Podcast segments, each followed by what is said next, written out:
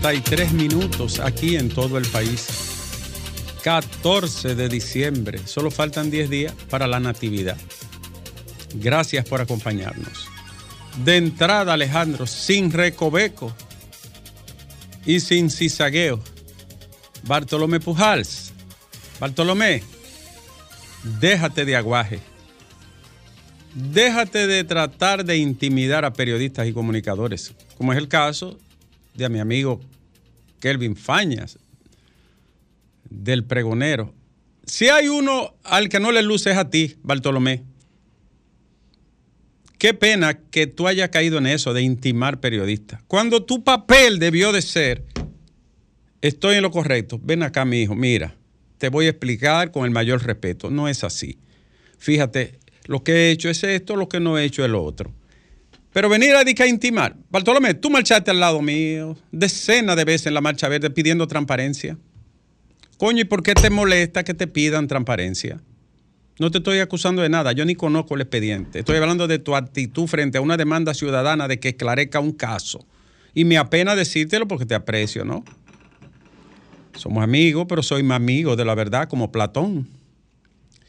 Entonces, querido, si hay uno al que no le queda eso bien es a ti, porque tú sí llamaste mucho y voceaste mucho y caminaste mucho en la marcha verde a mi lado y al lado de todos nosotros. Qué pena que tuviera esa actitud arrogante, irascible, altanera de que de estar citando. Compadre, usted es un servidor público pagado con el dinero de la sociedad. Llámelo y dígale, no, no, no, mira, yo no estoy en falta. Lo mío es esto o es lo otro. Ah, no, di que citando igual que Miyagi. ¿Y qué diablo es lo que ustedes tienen? ¿Qué fue lo que le dieron a beber? ¿Eh? ¿Qué patilla fue que le dieron de, de altanería y de prepotencia? ¿Qué rabia me da? Alejandro, el poder, dice Mujica, es un paradigma para mí Mujica, dice Mujica que el poder no cambia a nadie, lo que hace es que lo encuera. Entonces, atención a los muchachos también que han sido de alguna manera citados por estos casos. No, a mí no me, yo no le hago caso a ningún baboso eh, funcionario que venga de a citar y a joder lo trato con respeto, yo no denigro a nadie de manera gratuita, ni lo acuso tampoco. Pero eso de que de querer meter miedo, lo mando, ¿tú sabes a dónde, Alejandro?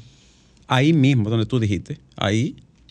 Sí, donde termina la función del indol y del, escatol intestinal. ¿Eh? ¿Verdad que sí? Entonces, Bartolomé, lo lamento, lo siento, te equivocaste no solo con, el periódico El Pregonero, con cualquier otro que te haya hecho un cuestionamiento y tú respondieras de esa manera. Te equivocaste. Y se equivocaron todos aquellos funcionarios que creen que no se les puede decir nada. ¿Y qué es lo que ustedes creen? Partía de, irresponsables, altaneros, arrogantes, prepotentes, soberbios. ¿Qué es lo que ustedes creen? Tanta baba que hablaron en la oposición. Se equivocaron. Pero hay noticias, Alejandro, ya, ¿verdad? Porque no me puedo enfadar, tengo una gastritis, entonces tengo que cogerlo suave en esta fecha, ya viene la Navidad y tú sabes que hay que degustar. Ahí me enviaron una cosa preciosa. Un amigo que todos los años lo hace. Marisco, Alejandro. Cuando Juan oye esa palabra marisco, compra ropa nueva. Ay, Alejandro. Ahí lo, vi con otra cosa. Sí, pero deja eso ahí, deja eso ahí, tranquilo, deja eso ahí. ¿De qué era?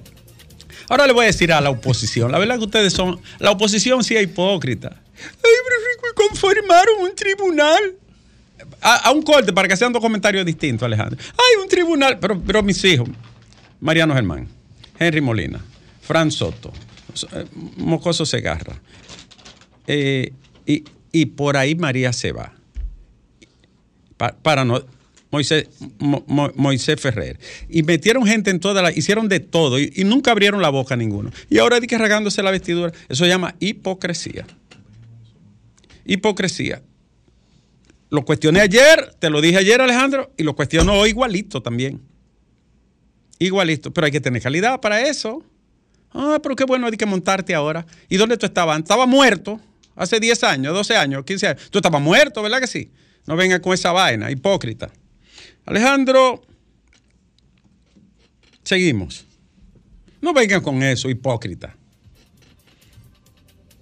Eh, el caos del tránsito. El periódico Listín Diario ha empezado una campaña muy positiva, sinérgica, proactiva, inteligente, de convocar a un cónclave, Alejandro, una cumbre sobre el caos del tránsito. El problema, Alejandro, es que están metiendo 300 mil autos cada mes, mil diarios. 27 mil. 27 mil. Mensual, Alejandro. Mensual, 27 mil carros. Tú puedes hacer toda la cumbre que tú quieras, hasta con el Papa. Y ese cerebro es que está en la calle con esta cantidad de vehículos, no hay manera. 325 mil vehículos. Carro, carro. Carro, no son motores. Eso no son motores. Carro, 300. 324 mil. 324 mil carros. Es imposible que una ciudad pueda manejar esto. De la única manera que se salva el Gran Santo Domingo es con un gran tren que atraviese el corazón de la ciudad. Desde la Plaza de la Bandera hasta el aeropuerto y también por la Kennedy siguiendo todo Santo Domingo Este. De la única manera. ¿Y quién diablo puede ya con esto, Alejandro? La campaña es muy buena, el apoyo, me identifico con ellos. INTE, que tiene expertos y técnicos muy preparados en esa área, maravilloso. Pero no caben los vehículos. No caben no cabe la cantidad de automóviles, uno por cada seis ciudadanos, Alejandro, sin contar los motoristas, que son más de 2.5 millones. No caben. Entonces, eh, saludo al joven, déjame cómo se llama. Saludo al joven, ¿cómo se llama ese joven?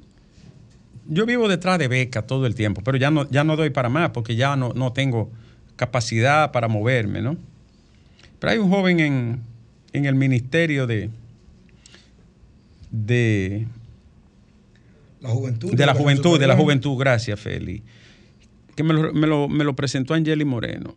Y, y estoy, loco porque, ah, no me digas, querida. Ay, ay, qué bueno, ahora en Navidad. Ay, maravilloso. Estoy en el aire, pero me gustó la noticia. Ese joven le agradezco mucho porque me ayudó con dos becas para dos niñas muy brillantes, pero sin recursos. No debería de ser así, porque hay un sistema, pero uno se vale de manera positiva, siempre lo he hecho, hace 20 años que lo estoy haciendo, de conseguirle becas a los jóvenes. Entonces, eh, el caos del tránsito, Alejandro, ¿tú sabes con qué se empeora? Con la salvajada la salvajada. Señores, no hay una vaina más imprudente en el planeta Tierra. Es más, Alejandro, en el sistema solar. Es más, me voy más para allá. En la Vía Láctea, Alejandro. Es más, dentro de la Vía Láctea hay un sistema que se llama Sistema Isla. Es más, me voy más para allá. Andrómeda. no hay un, personaje más, más imprudente que el guagüero. ¿No lo hay? Eso no tiene madre. Ni el patanista, doctor. No, ni el patanista. Porque los patanistas lo que viven es, eh, tú sabes, cansados. Eh, además, ya, no consumen, según Antonio Se, se yompean. No, ya no, ya no. Se yompean, consumen de todo, un paquete. no todos, no todo, porque hay muchos hombres honorables y serios en el tránsito. Hay mucha gente buena y honesta, que tú lo sabes. Pero de que hay gente que se yompea, se yompea. Todo lo que yompea hace Alejandro. Como los muchachos de yompeame, pero con otra cosa. Con lo que decía mi abuela, la orina del diablo. ¿Tú sabes cuál es la orina del diablo? No, yo no sé. El alcohol. Mucho que la alcohol. Eh, esa es la orina del diablo.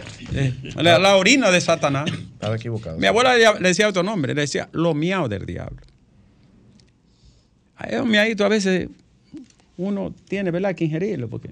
Ahí lo veo. Depende del sabor, el color. Eh, depende, sí. La raza. Pero todo hace daño. el tipo de demonio que sea. Todo alcohol etílico termina en la deshidrogenasa alcohólica del hígado. dicen que es el cali de los dioses, doctor. Sí, y al otro día. Ninguna religión que se respete prescinde del alcohol.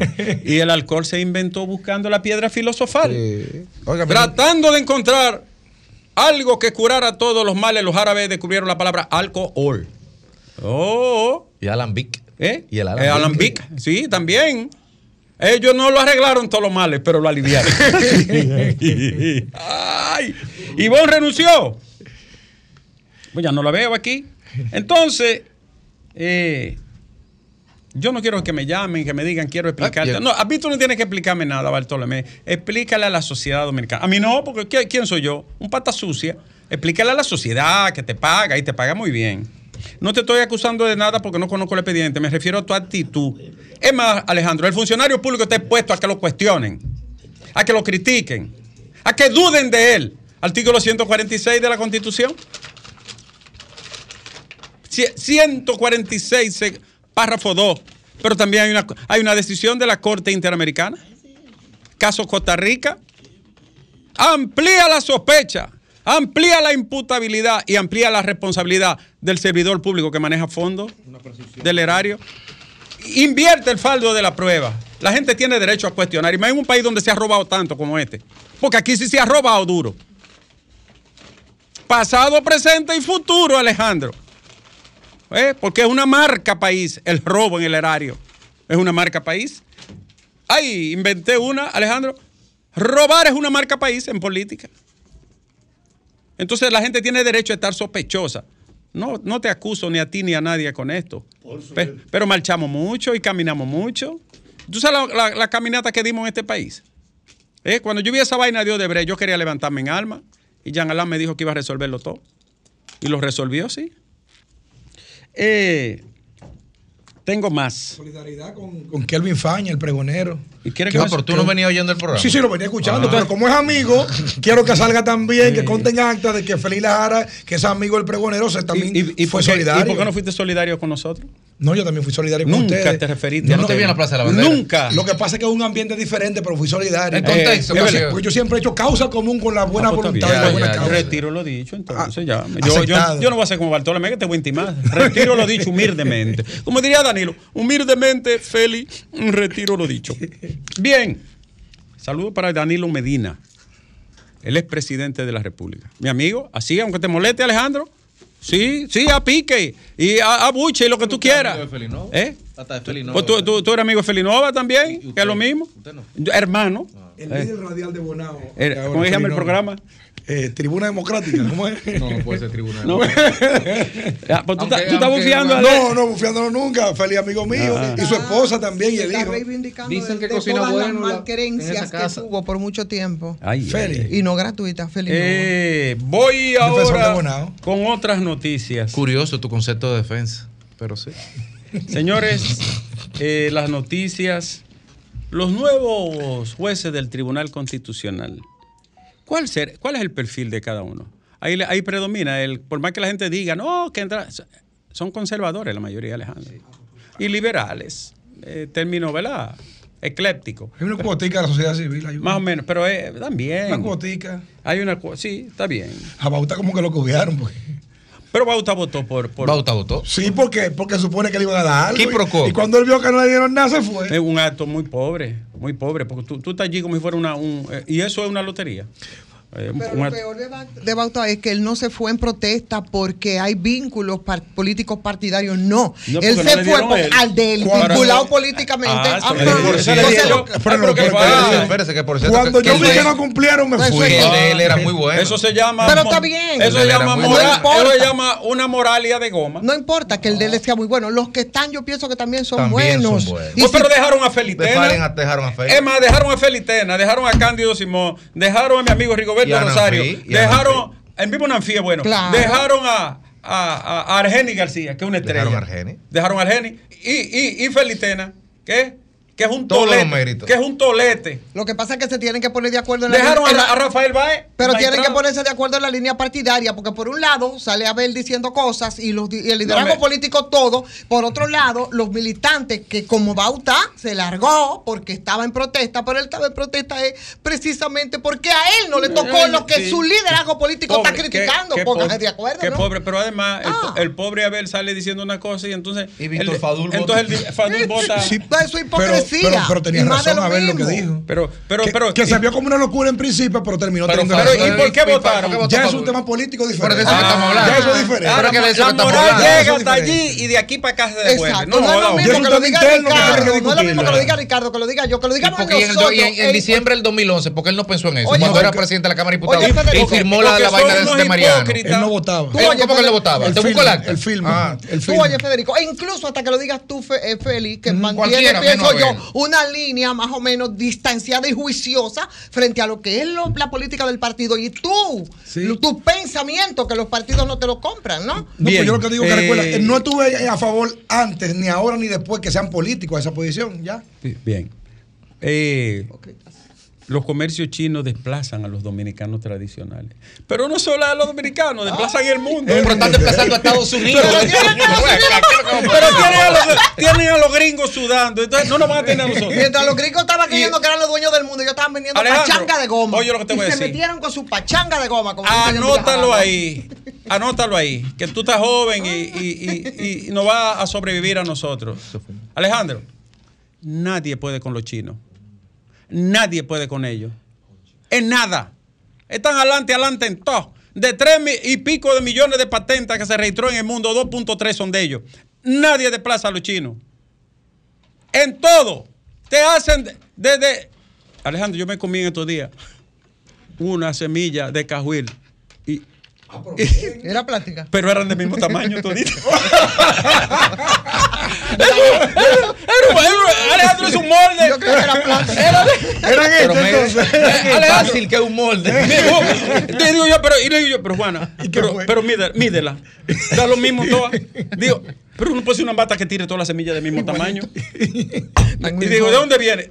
De Chi- digo, ah, no, ya, olvídate. Están, haci- eso. están haciendo la semilla en cajuil. Señores, ¿Y saben qué son buenos ellos? El- En fusilar corruptos. ahí, ahí, ahí sí son buenos. Ahí sí yo quiero que apliquen el modelo. Mientras aquí. Estados Unidos estaba en Ah, Afganistán bregando ah. con asuntos que tienen que ver con la droga.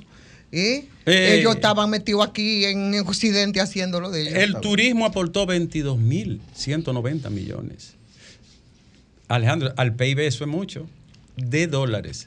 Ayer Wilson Camacho depuso en Atlanta, en la cumbre mundial contra la corrupción, y dijo que el Ministerio Público Dominicano tiene 80 millones de dólares incautados en bienes y dinero en caso de corrupción. ¿Cuántos son 80 millones de dólares? ¿Cuántos son más o menos? Mucho dinero. ¿5 por 8? Como 5 mil. Como 1.100 millones. No. Cuatro mil millones de Cua- 4.500 millones. Pero dijo algo más. Es que me quería quedar con una parte. Dijo, dijo él, Hasta tú. dijo el señor Camacho, allá ante toda esa gente y los gringos y hijos azules, que las defraudaciones, ellos están proyectando 700 millones de dólares. Sí. ¿Cuántos son 700 millones de dólares? 5 por 7, 57. 38 mil millones de De pesos. 38 mil. Y, y es una borona para lo que se ha robado aquí. Y para lo que se sigue robando también. Eh, El estimado es de más de 40 mil. Eh, sí- siguen en ejercicio. Porque la fábrica no se para, no se ha no, detenido. no, porque yo dije que eso es un- un- una marca país. Sí, es verdad, es cierto. Una Oíste. marca- pero mira, todos los días hay que estar viendo lo que pasa. Y mira, lo hay, hay que estar Oh, oí- arriba, arriba del tigueraje. político. Oíste, Bartolomé. Bueno, bueno, yo le mandé un poema ahorita a tu amigo, ¿verdad? Sí, sí, Eh. Mira como tú me dijiste, a mí tú no vienes escuchando el programa. Ahí, a él, eh, no, porque digo, él- eh, eso él lo, él lo oye eso. Además, él es que está en segundo lugar. Pero- ponte tú, que está en tercero. Cuando yo hablo de... Un con un toque anoto, recuerda, con un toque anoto. Eh, le iba a decir otra cosa, lo de las María Ivonne. Ah. Yo me refería esta mañana a eso. Yo quisiera que el alcalde llame en el momento que yo estoy aquí. Alcalde, la verdad que usted es muy responsable, grande. Usted fue electo para defender su pueblo, por encima del gobierno, de medio ambiente, de, de Miki Ciarajato, de Ambinader y de todo el mundo. Usted fue puesto ahí. Entonces, ¿para qué usted fue puesto ahí? Para defender su municipio, proteger su municipio, su comunidad. No sea sinvergüenza y abusador.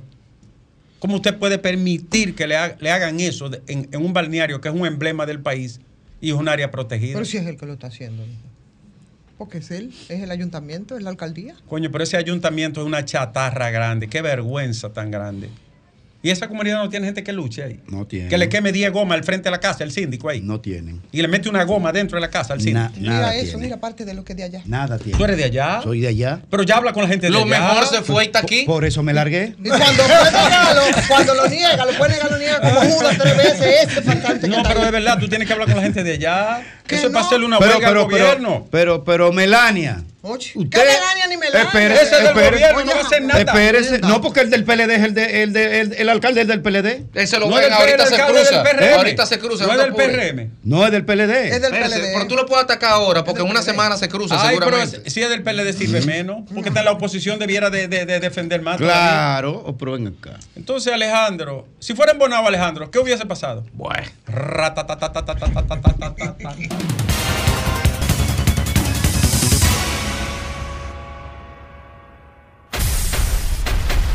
En esta Navidad, nuestro mejor regalo es para ti. Que la paz y el amor reinen en todos los hogares. Son los deseos de todo el equipo de la más interactiva, Sol 106.5. Comunícate 809-540-1065. 1-833-610-1065 desde los Estados Unidos. Sol 106.5, la más interactiva.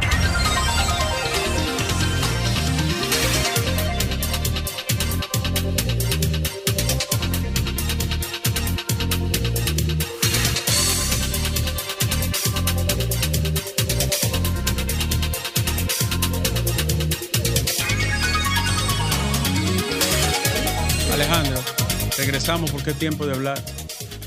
Sí, porque usted tiene un desorden, por eso es que Domingo se incomoda. Por eso es que Domingo di- dice lo que dice. Esto está Y, descalabrado. y tiene, y tiene razón. Me está- están desestructurando. Eh, Oye, esto está desestructurado. eh. Yo definitivamente... Yo a veces estoy hirviendo. ¡Fafa, cállate! ¡Fafa, cállate! Que él, tú- él tiene ¿Qué razón. tú, sí, Él tiene porque que ustedes hablan mucho, Fafa, tú Alejandro. no ayudas, Fafa. Vámonos con la gente. Este es tiempo del pueblo. Buenas tardes. Ay, Dios mío. Bu- buenas tardes, doctor. Adelante, caballero. Y usted se pregunta todavía de, de quién es el alcalde de Neiva. Si, ¿Usted cree que si hubiese sido el PRM hace rato hubieran dos cotorras ahí que no se callaron? Sí, es verdad. Han sido muy ¿Por qué lentos. tiene que darse ustedes. cuenta Tiene hace razón. rato? Tiene razón, Lo- señor. Lo sigo escuchando. Yo juraba que era del PRM. Alguien me dijo que era del PRM. A mí no me importa de qué color sea, la misma vaina. Es un abusador también. Habla, Feli. Buenas tardes. Buenas tardes. Adelante. Doctor, Sí, le escucho, usted- señor. Si usted tiene los 12 jugadores para el juego de estrella de la NBA y entre esos jugadores está LeBron James, y yo le pregunto a usted, Sí. ¿quién va a ser capitán del equipo? ¿Qué usted va a decir? Va- hágame la LeBron pregunta. James. Sí. LeBron James. Eso fue lo que hizo este, este señor eh, eh, eh, de Santiago. ¿Cómo se llama el del PLD? A ver. Después que, a ver, después que seleccionaron el grupo ya para recoger el baúl, él sabía, y los comentarios inclusive del mismo eh, eh, que estaba saliendo del tribunal, era que el que tenía más condiciones era este señor. Eso fue lo que él Pero yo no, yo no, yo no estoy, di- yo no estoy cuestionando eso. Está bien, pero yo no cuestiono eso. Yo no cuestiono, pero escúcheme, yo no cuestiono eso. Lo que digo es que Abel dice una cosa y el delegado allí, que es representante ante el Consejo de la Magistratura, vota y dice que estuvo todo bien. Eso es lo que yo estoy diciendo. Gracias. Bueno, ¿por qué politiquería puro? Porque si a Abel le le molestara eso, hubiese protestado cuando nombraron a Mariano Germán presidente de la Suprema, un cuadro político. Entonces tampoco dijo nada. Buenas tardes. Buenas tardes. Adelante. Habla Francisco de Santo Domingo Norte. Diga usted, señor. Ah, mire, ¿usted vive dónde? ¿Usted vive dónde? Sabana Perdida. U- Usted sabe lo que son los guaricanos, ¿verdad? Sí, señor. ¿Cómo se llama un barrio que hay? Que hay una bandita ahí que está asediando a la gente, a los que caminan, y hay menores. Los padres no aparecen ni los, ni los frenan. Pero desde que le den un yaguazo a uno, aparecen los papás de una vez. Usted lo verá. Ahí en, en los, en los guaricanos, atención a la gente de los guaricanos, gente seria de trabajo, un grupo de bandidos, hay 10 o 12 carajitos que lo tienen desasitiado, como dice el pueblo. Dígame ahora. Bueno, miren, el día de hoy yo me siento más que contento, Sí.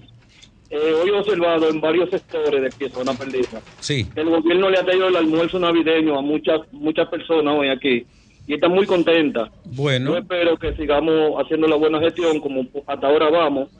Y a la vez quiero agradecerle a Fellito Subelví que teníamos un problema aquí con, una, con unos pozos. Y gracias a, a Pablo Silva, que es el director de aquí de Santo Domingo Norte, se ha resuelto toda esa problemática por ahora. gracias, hermano. Bien, buenas tardes.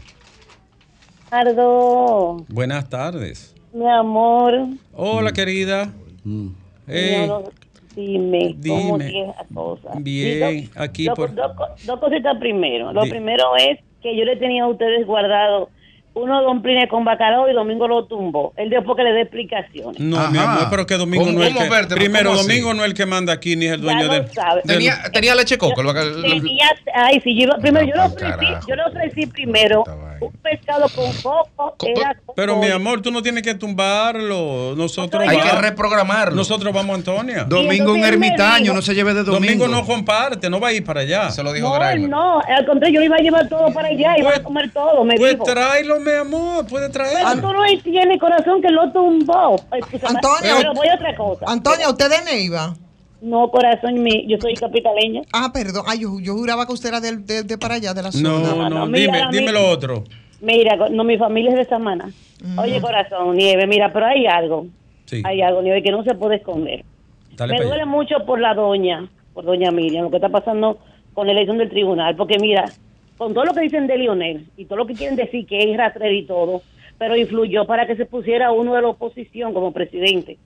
Dejó ese legado que hasta hoy, hasta hoy, mantuvo eso muy en alto. Sí. Pudo influir, pudo influir para poner uno de él y no lo hizo. ¿A quién ¿Cuánto que no protesten? a pero Leonel no está protestando. Ah, Leonel te- termina, tu idea. Exacto. Entonces, ¿qué resulta? Pero lo de la doña, ese muchacho que es su yerno, Sí. y donde su, donde su hija también trabaja allá, óyeme, eso es nepotismo hasta. La doña me ha desencantado, mira, me ha desencantado, yo ahora se me cayó el corazón al piso. Te digo algo, ese joven que es, yo ni sabía que era yerno, yo sé que es hijo de un- una figura de la universidad, del Gigante, maestro. Amado, Amado Ah, ajá, Reyes. Amado Oh, sí. ese muchacho Maestro es de bri- mira mi amor, fuera su eh, familia, cercano, no, ese muchacho es brillante, brillante, es de George, de George Washington University, de Foreign University, ese tipo se pasó la vida estudiando, entonces Ella hay que dejarlo ahí, no, da- no es pues, ese muchacho da para estar en cualquier tribunal del mundo. Experto, eh, vete maneja el inglés, el francés. Ese, ese muchacho es una estrella. No te estoy diciendo con eso que tú no, no, no respetes tu opinión. Federico, ella no se inhibió. No lo sé, pero me imagino que sí. Ella, ella se inhibió, ella seguro no le sí. preguntó nada a ese chico, ni votó por ese chico. Seguro Buenas tardes. Al equipo, Buenas. Braylin, Ciudad Juan Bo, ¿cómo anda todo? ¿Qué dice? Adelante. Esperando en Dios que domingo venga lleno de salud. en Viene pronto y, y tuve que defenderlo aquí porque. ¿Cómo? Sí. De Gray me lo hubo que defenderlo. Grimer siempre quiere acabar con el IFAFA, yo no sé qué. Y oiga lo que le voy a decir. Él fue que trajo a Grimer aquí. Fue él que convenció a Antonio. Usted dice que usted está rodeado de enemigos. Oh, los incariotas. Brayley, ponte a hacer tu trabajo, que en la, en la ciudad Juan Bota de cuidadísima, eh, Lleno de haitianos. llena de haitianos y de basura. Yo quiero, Habla de eso. en ese tenor es que voy, hermano Ponte a Grimer. inventar conmigo. En ese temor. Grimer, Dime. equipo. Eh, a Manuel Jiménez, uno de esos camiones que él compró, que lo mande aquí al Sembrador 1, porque aquí pagamos 2.16 de basura todos los meses. En el sembrador. El Sembrador 1, Ciudad. Sí. Ok. Y que se integre apoyar a Dios, que cuál es el problema, que anda corriendo. ¿Quién? ¿Quién? Es que él está trabajando Jiménez. todavía, Manuel todavía no ha terminado su eh, gestión. De su partido, que lo apoya, porque si no nadie le va a ganar a Luis Alberto. Luis Alberto es un fenómeno de este lado. ¿Y cómo va a ser? Si se po- sí, señorita, si se ponen a dormir en los laureles. Pero mira, yo como que no siento a Luis Alberto, aunque yo sí sé que él está mejor, Mira, está muy bien posicionado. No, no, no. mira, Ivonne, no, mira, yo Ivonne. sé que él está bien posicionado, me han dicho, pero Ivonne, yo no lo siento Yo como... no soy peledeísta, pero mira, al día de hoy, ese es el alcalde de Santo Domingo Este. Bueno. Que se pongan a dormir a los laureles, jodiendo y, y que no, porque yo perdí, que si yo, que para que tú veas que Luis Alberto le va a dar una pela a Diego Astacio de este lado. Gracias, Brayley. ¿eh? Gracias por tu llamada. Ya lo saben.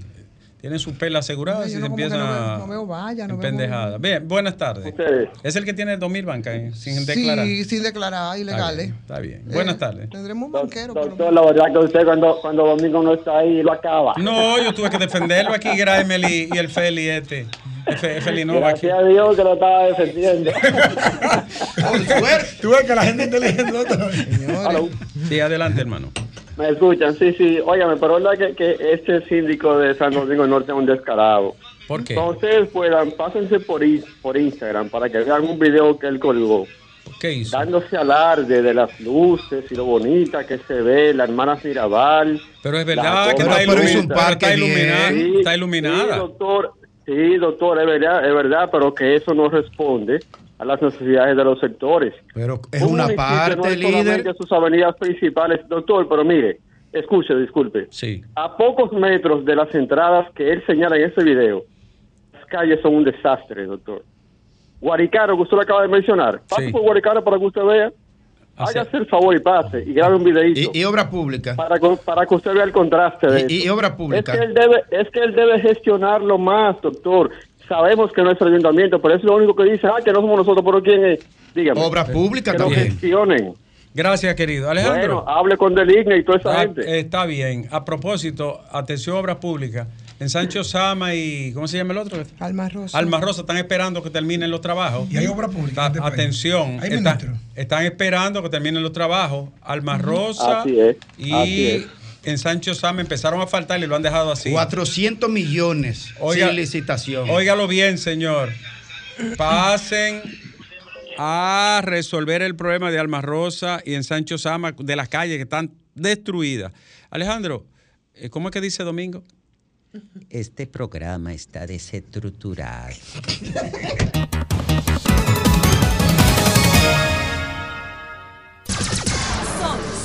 Son 106.5. Alejandro, son las 3, 12 minutos aquí en el, todo el país. Mira este texto, Alejandro. Me lo envía mi amigo. Ay, ay, ay. Con una dedicatoria preciosa, querido amigo, le dedico este libro. Desde esta corta distancia le reitero cariño y afecto. Mi amigo, mira, corta distancia, Félix Mario Balbuena. Prólogo por Omar Mesón, puertoplateño todo. Este es un libro de relatos preciosos. Así que le agradezco a mi amigo Félix Mario Balbuena Padilla de Villa Montellano, ese Montellano, Puerto Plata. Ahí hubo una vez un ingenio muy próspero y unas tierras muy pródigas. ¿Dónde están la tierra del C, Alejandro? Gracias, mi amigo Félix Mario, por este libro. Ivonne, eh, este barco queda en tus manos. Y como diría Domingo, no deje que eso sobre. Ni mucho menos que me lo desestructuren. No, jamás. Eh, Ah, en esta- Alejandro, el único que lo ha defendido soy yo aquí. Eh, hasta ella. Lo hasta que, tú. lo que pasa es que esto ahora es, esto es una coordinación colegiada. Así es, porque eso es, la- eso es, eso es lo que se llama la democracia, de verdad. Y Esto es como la, la- la- el recate RD. Necesita ser recatado. No, ningún, ningún. Por eso es lo que dice en la encuesta. No, todo tú con- estás dudando de dos encuestas líneas de Súmala, RD Elige. Suma las encuestas. Porque yo y sé verás. sumar. Suma las encuestas. Y no verás. pasa esa encuesta. Suma las encuestas y verás. No ¿Qué te veo? preocupes. Y que la encuesta comience a reflejar también los municipales ¿Qué en todo, veo? en todo el país para ¿Qué que tú veo? veas. Tengo dos, dos encuestas viendo. Pero. Ustedes son dos comentaristas y analistas Mira, mira, de la situación nacional. que estamos discutiendo Ustedes no, no, no at- ¿Verdad, Grimer? Como tú y yo, que somos gente totalmente libre e independiente de toda intervención partidaria. No, que yo dos, Alejandro. Este, este espacio es para eso. No, yo lo que digo que RD Elige tiene 18 meses Es- midiendo una realidad y muestra una consistencia numérica y, no estadística. Y, también- eso está ahí, esos y- son datos. y Y son lo que yo vine dice es cierto. Además, ustedes no traen ni una aquí. Ahí. Se va a traer. Se va a Además- traer. además Tiene nosotros- 10 meses diciendo, se va a traer, se va a no, traer. pero Ricardo, además Doctor, la- nosotros, la, nosotros próxima tenemos, semana óyeme, va, va a dar datos para que óyeme, óyeme. Feli, nosotros tenemos una muestra en Con doble pequeño repartido. aquí de lo que es la, la alianza. Tenemos una muestra en pequeño. Yo quiero que tú veas todo. No, no, no. Si allá. así es que anda la alianza. No, no, no.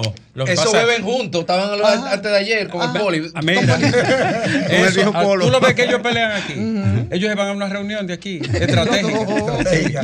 Allí, en la, pauta. en la esquina. En la esquina. Pero, a pero yo, yo, era que estaban en la esquina. yo, yo, yo ¿Y tú me no? voy a aventurar a analizar los números de las encuestas nacionales cuando estemos más próximos de las, Las dos elecciones. últimas que vienen, ¿verdad?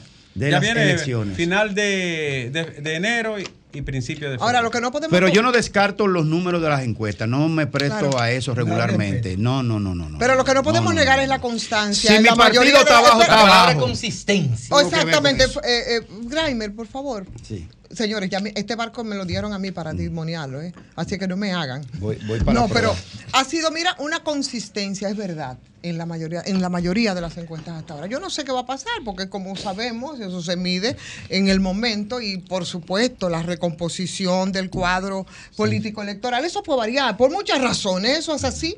¿eh? Ahora yo quiero Pero- decirle algo Claro. antes de irme. Señores, los pollos amanecieron en Argentina hoy. Volando. Para usted comerse un pollo, tiene que atraparlo. Montarse en un A avión. de eso, Ricardo, la ¿tú escuchaste la parodia de, Raymond y Miguel? No. Ay, Ay, pero búscala ahí antes de que el doctor ¿Qué- se vaya. qué dice? Ustedes la tienen ahí. ¿Qué- qué dice? La parodia de. No, la canción, la canción de Raymond y Miguel, Me acordé porque ellos dicen que para comerse un pollo que cogió un préstamo en el Banco Mundial. Una así. Mira, ¿Pero a dónde? Aquí. En este país. Óyeme lo que te voy a decir.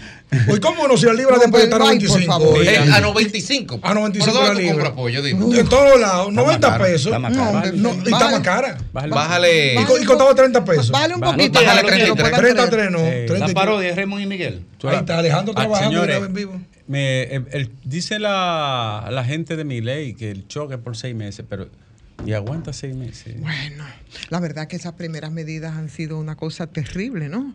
Pero oye, De- oye la de- torpeza de los dos. Del Fernández que salía, que salió, que emitió un decreto. No, eso fue. que emitió un decreto de que la seguridad de él, o sea, creó un decreto a última hora de que El su seguridad día. tenía que ser a nivel mundial donde él esté, protección presidencial. Perdón, a sabiendas, porque lo dijo públicamente hace meses, que se va a ir a vivir a España. Sí. O sea, le está cargando ese dato desde Sí, ya al, al Estado, argentino. Y, y a- y al- no y de- coyuntural. Y desde no, que. Milei ganó, que evidentemente se lo iba a revertir ese decreto, pero lo que hizo fue Milei, otro decreto, anulando el decreto previo de que tiene que ver con el nepotismo.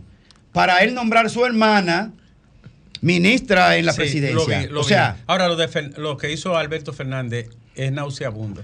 Claro. Eso ha cargado al, esta- al Estado. a cargar al Estado. Al Estado. Pero el Estado seguro se lo iba a proveer con condiciones mínimas, En obviamente. Argentina pero- lo provee, pero como que- aquí en todos los Mm. lados. Pero él Pero meter en un decreto. Sí, eso- sí, eso- para él mismo protegerse. Señores, es una, la- una- inmoralidad. La verdad que lo Un que está estado- pasando- Perdón, un Estado que perdió precisamente su partido por una crisis económica. Ahora, lo que está pasando en América Latina es No, una no cosa impresionante porque tú, tú sabes la consulta que tiene el próximo domingo Chile, por ejemplo. ¿Podría ahí reivindicarse la constitución pinochetista? Sí. Ellos lo- sí, bueno, ahora mismo las encuestas están dando ¿Eh? eh, 53 a 47. Sí, oye, una, una cosa. Porque la una democracia en doble vía. Una cosa de locura, de locura. Y además, porque la pregunta que yo me hago, ¿cómo es que mi ley va a aplicar todo lo que él pretende aplicar? Porque él no tiene Congreso, a menos que no sea por la fuerza. No, él va a tener que ¿De negociar. qué manera? Él va a negociar. Ah, bueno. O negocia o aplica la fuerza. Sí, y pero- entonces pero, eso se le es- va a re- pero se le va a revoltear respaldo popular, probablemente, prontamente, y puede darse situaciones de movilizaciones Él va a tener públicas. meses, dos o tres meses que permanentes. esa es la otra parte. pre- eh, la una- confrontación popular. Esa es la- eso es lo que viene. Claro, va- ahí va a haber choque, pero con una medida que se aplican hoy y ya mañana los precios se disparan a las nubes que la gente no puede comprar en, en los supermercados. Entonces su debilidad, que la devaluación lo obliga a una situación previsible, le endurece y dificulta la vida a los que tienen menos. Y eso hace entonces que se va a enfrentar a una situación que no es fácil. Y un Su pueblo- y un solución que lucha. es una ilusión, Los no va a poder resolver ningún problema, es agravar lo que va a pasar allá. Bueno, ahí está, señores. La COP28 terminó. Y bueno, por lo menos tiene algunos. No, no, tiene. tiene no, y eso es lo que siempre. No, no, por lo menos. al menos teóricamente, Federico, tiene algunos elementos ahí que son diferentes de, la, de las otras eh, eh, de las otras reuniones que se han, se han hecho. Y es respecto al tema de los combustibles, ¿no? De los combustibles fósiles. Que no se había hecho énfasis en esa parte, aunque yo no creo que eso se vaya a cumplir realmente. Porque eh, lo que ellos hicieron, lo que menos hicieron ellos fue, por ejemplo, aplicar una fecha tope para que eso se empezara a apli- aplicar, terminar con esa dependencia de esos combustibles, o sea, le hace el carbón, eh, el, la- el petróleo, eh, el gas, ¿no? Eso no va Pero por ahora. No va Eso- por ahora, pero es que, bueno, debería de ir ya, debería de ir ya, hace, hace rato. Y que la tendencia sea hacia, la- hacia las energías eh, renovables y sostenibles, las energías limpias, ¿no? Eso, por supuesto, no era de lo que se hablaba en las anteriores cumbres. Por su- ah, se hablaba de los efectos verdaderos que además son un producto precisamente del de la utilización de esos de esos combustibles. Pero bueno, Del acuerdo de Kioto aquí, ¿qué se ha alcanzado? Del acuerdo de no, no, Kioto dime de. París. De París. De París, Pero que de- fue una referencia. miren, de todos allá modos- vino Danilo a- con su planta de De todo, miren que, miren que lo que sucede. De todos modos, aquí también de los países del primer mundo hay una doble moral, porque al mismo tiempo que ellos están buscando tratar técnicamente o teóricamente de bajar los efectos eh, de los gases de invernadero, ¿verdad? de poder reducir toda esa contaminación que a su vez está causando mayor nivel de calor, que está trabajando el deshielo de los polos. Y, y que, pero al mismo tiempo también hay otros jugando a- a- a- al deshielo en la parte, en la parte norte. Los rusos. Los rusos para Y los poder cruzar canadienses. buques y para poder comercializar en, todo, en toda esta parte. O sea, Me también parece hay una que me parece, para que tengamos una idea, en época de, de invierno, o más que invierno, me- a medio año completo, el Ártico está congelado. Y eso significa que un barco para cruzar por ahí arriba tiene que tomar, creo que 55 días en hacer el recorrido, que si el Ártico está descongelado le toma 9. Nueve días. Entonces lleva eso en número y en precio del producto terminado en venta individual en una tienda. Y están jugando, están jugando a los eso chinos y los rusos están jugando al de hielo. Bueno. ¿Tú crees Bien. que sea así? Claro. Pero oye, es que, eh, pero es que tú sabes, que la mayor responsabilidad con todo este tema, por más que tú veas todos estos paisitos que están ahí, Ahora- que se pelean, por supuesto, por el financiamiento que deben darle los países más grandes, que son al final del día los más ¿Y ustedes han responsables de pensado- todo, de lo que está ocurriendo, porque ¿cuáles son los ¿Y ustedes grandes? han pensado en el impacto que tendría en el clima, en, en la forma de, ecológica del mundo, el deshielo del Ártico? No. Estamos diciendo que estos mares calientes como, como Mar Caribe estarían recibiendo gran cantidad de agua fría, choque de masa, aire frío, caliente, más, terre- más, más huracanes, más, Cambia, más tormentas. cambia las migraciones. Mira, sí, cambia, cambia las migraciones. Las migraciones de- de- de las aves. No, puede cambiar, la, animal. ca- puede Para cambiar la los cadena animales. atrófica completa, porque a determinada temperatura, si se te muere el plancton, que es muy Ujú. hipersensible, se muere la cadena completa, que por ahí es que arranca. El problema es, más allá de identificar los verdaderos responsables, porque ¿quién han calentado más el mundo que Europa del, Europa del Norte, por ejemplo? Entre los ingleses, los holandeses y los franceses y los alemanes fueron los que, y los Estados Unidos fueron los que llevaron el, el punto de, de- calefacción a donde, pero esos son los Sí, países de la sí, industrialización. sí. Entonces, a la hora de repartir cargas y de fondear respuestas y de apoyar programas compensatorios, porque tú no quieres que te tale un árbol en la Amazonia. Sí, pendejo, pero tú estás en Holanda, en primer mundo. Claro. Ve a- a- al Mato Grosso y resuelve el problema de toda la gente que vive ahí. Y entonces hablamos de no el tumbar la. Darién. O ve al Darién y resuelve el problema y hablamos de no tumbar el- la, la selva. Entonces es complejo el problema. Es muy complejo. Y hay que costearlo de alguna manera. Sí, hay que costearlo, pero nada más se queda en compromiso, porque al final tampoco nos, óyeme, ni bajan eh, la producción de todos esos contaminantes en los países más desarrollados, pero Mm. tampoco lo que se ofrece y lo que se acuerda ahí. Ahora, La chilata que se ofrece. Una chilata. Ahora vimos que la comunidad científica y ambientalista eh, estaba, como siempre, hablando de que se pudo haber logrado más, de que y que las mayores quejas fue que se, prometió y se prometió comenzar a reducir, por supuesto, el uso de estos de estos productos, pero no se lo, no se pusieron los plazos. y si tú te pones a ver cuáles son los eh, Estados Unidos, por ejemplo, con el tema del carbón, es uno de los países Sí, que claro, claro, claro. Entonces, a mí dime, me gustaría, Ivonne, a mí me gustaría eso es a largo plazo. que los y- países que los países de primer mundo apostaran inclusive más al hidrógeno que a los carros eléctricos, a los carros de hidrógeno. ¿Por qué? Bueno, porque el hidrógeno finalmente eh, la Porque misma no hay negocio. Sí, pero está bien. Tú sabes que en lo que. que- Pero tú entiendes. Sí, claro, no hay, no- no hay negocio. Además, también el petróleo, ¿verdad? El petróleo le ganó la carrera de- del combustible, en este caso a- a- al- a- al hidrógeno, ¿verdad? Pero yo creo que lo más sano para el mundo, para el mundo, como combustible, como método de, de- de- de inyección para poder lograr que los vehículos se muevan, es el hidrógeno. No, Además, mira, también, los viajes más largos del mundo, ¿con, con qué, la, con so- qué viajan? la ¿Con qué- sosten- la sostenibilidad del desafío energético es la industria nuclear que la puede proveer. Lo demás, y en Europa, han- lo que, menos- lo que menos hicieron los europeos este año. Pero es que nuclear es un riesgo, es el problema, el espérate, riesgo. lo que, sí, pero lo que menos, por un tema de que sostenibilidad. no lo representa el hidrógeno. Lo que menos hicieron lo- lo- los europeos este año, que le dieron categoría de energía verde a la energía nuclear este año. ¿Por qué? Porque en la hipocresía de las naciones del primer mundo, eh, estamos en contra de lo nuclear, estamos en contra del diésel, estamos en contra de esto, mientras los combustibles que nosotros usamos, gas natural, que nos lo dan los rusos, están baratos. Se tranca el juego y de repente no me cierre la mina de carbón, actígamela de nuevo y ya lo nuclear es verde. y, vamos a- y comenzando pero- por los propios verdes alemanes, por los diputados verdes alemanes, que son los que lideran el gobierno, que han tenido que meter Ah, ellos mismos la reversa. Ahora, nosotros, yo tengo mucha preocupación en el sentido de que, bueno, Trump es una realidad, que está ahí en la tómbola. ¿Verdad? Y Sí. según las encuestas. Cuasi próximo y se- y- presidente. Y, según las encuestas tiene, Aunque duele. tiene ¿No te lo apoya posibilidades. Óyeme, con esas, con esas, oye, esa esquina yo la voy a desmantelar. De verdad, mira mi amiga. Así mismo que fuera Esa domingo, tú ves. Esa esquina lo va a devolver. pero esta así mujer- mismo que y domingo se pone. y domingo ha llegado.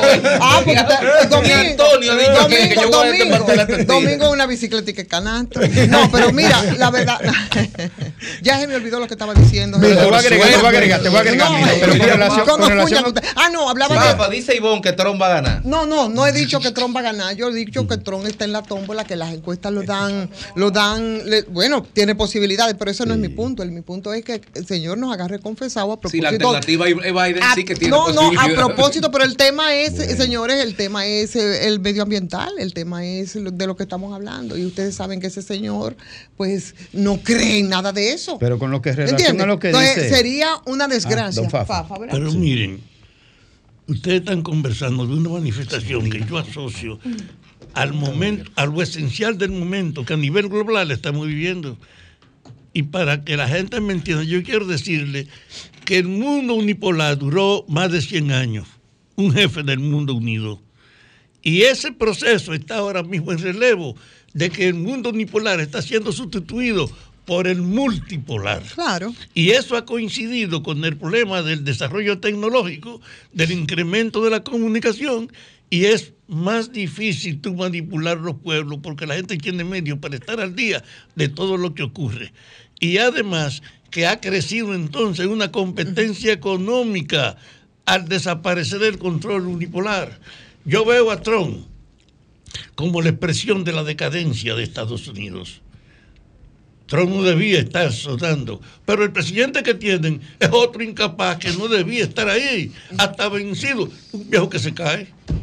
Y cuando tú ves eso te das cuenta, no es una expresión de la crisis interna. ¿Cuáles son los civiles o la gente que está afuera que usted puede pensar que pueden sacar la cabeza? Ahora no hay ni siquiera nombres ni figuras públicas en Estados Unidos que uno puede decir, aquí hay donde coger. No, esos dos viejos muestran que este no es el Estados Unidos de hace 30 años. Y desde ese punto de vista se le está reduciendo el mercado. Está amenazada la hegemonía del dólar, que era la fuente de mayor riqueza de Estados Unidos. Yo insisto, 5 centavos una papeleta, aunque fuera de 500, y ellos coger la papeleta e invertirla por el valor que decían los números, pero no por lo que le costaron. Y ese hecho de la hegemonía del dólar le dio a Estados Unidos toda la fuerza interna para hacer lo que era el jefe del mundo unipolar. Ahora, la tendencia es que se acabó el dominio del dólar, que se acabó la hegemonía de Estados Unidos en el mundo y que está emergiendo un nuevo concepto, la multipolaridad, y no estamos preparados todavía nosotros para ello. Ahora, la hegemonía de Sol la tiene Alejandro y la va a ejercer.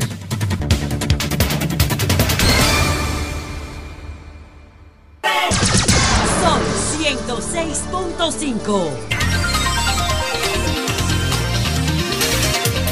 Bueno, señores, aquí estamos. Ya son las 3 con 37 minutos en este sol de la tarde, que es el sol del país. Nos informan que se dio una situación, Fafa, en la frontera, ahí en la zona, de, en el área de Dajabón. Nos dicen que la puerta del lado haitiano, que se mantiene cerrada, la nuestra siempre ha estado abierta, bueno, pues fue, eh, fue la tumbaron la población haitiana. Así es que vamos a ver qué es lo que está pasando, si hay algún tipo de tensión, cuál es la situación. Y tenemos al alcalde de ahí de Dajabón, al señor Riverón. Así es que vamos a conversar con él para que nos diga qué, cuál es la situación. Buenas tardes, alcalde. Y buenas tardes a cada uno de ustedes. ¿Qué ha pasado? ¿Qué es lo que qué ocurrió esta tarde? No, pasó lo que nosotros hemos estado diciendo todo el tiempo, que la frontera del lado haitiano la van a abrir los más necesitados y los comerciantes, los que están pasando trabajo. Rompieron el candado y están y una gran cantidad de haitianos han cruzado la frontera.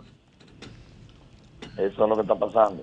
Ok. ¿Pero qué, qué pasó? Abrieron, rompieron el candado y cogieron para acá. Sí, están cruzando lo que pueden porque hay algunas situaciones de aquel lado. No te puedo decir cuáles son porque tú sabes cuál es el problema de Haití. ¿Pero son los comerciantes habituales eh, los que vienen a abastecerse o, o quiénes? Porque usted dice ah, una Cruzaron. avalancha que han cruzado. Comerciantes. Comerciantes. No, no, una avalancha. O sea, son eh, comerciantes. con control migratorio entonces, ¿verdad? Son, son comerciantes que decidieron romper el candado. Tú sabes que Haití permanecía con su candado, con su puerta cerrada. Y ellos y un grupo de manifestantes decidieron romper Ok. ese Eso can- más, que, esos eso más que comerciante es otra Y, cosa. y- y de este lado, entonces, ¿qué ocurrió? ¿Ha fluido entonces eh, eh, eh, la, la- la- la compra de mercancías? o- No, o qué? el CEFRON, el CEFRON se mantiene atento y con la frontera re- resguardada, lógicamente, ante cualquier situación, pero son comerciantes que de manera desesperada eh, han roto el candado del lado haitiano. Esa es la situación. Entran. Eh, ¿Se le toma algún que- control? Ellos, ellos quieren que se le permita que, que se dejen cruzar algunos camiones que están de este lado cargados, pero algunos comerciantes dominicanos no quieren que se permita el cruce de esos camiones porque entonces ellos dicen que cada vez que quieren que se crucen esos camiones eh, sucede lo mismo, que rompen el candado de aquel lado. Pero yo, yo le pregunto, esa entrada de comerciantes o de gente de, cualquier tipo, del lado dominicano, ¿no se le toma ningún control migratorio para entrar?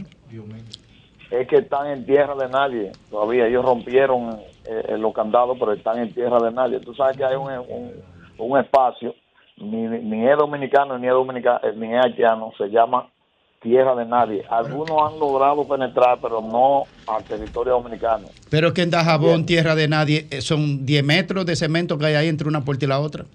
Están entre la puerta y la otra, pero rompieron ya el candado de la puerta. la ¿Podrían. Riverón, ellos con el control necesario entonces eh, a- a acceder aquí al país para, para abastecerse de mercancías?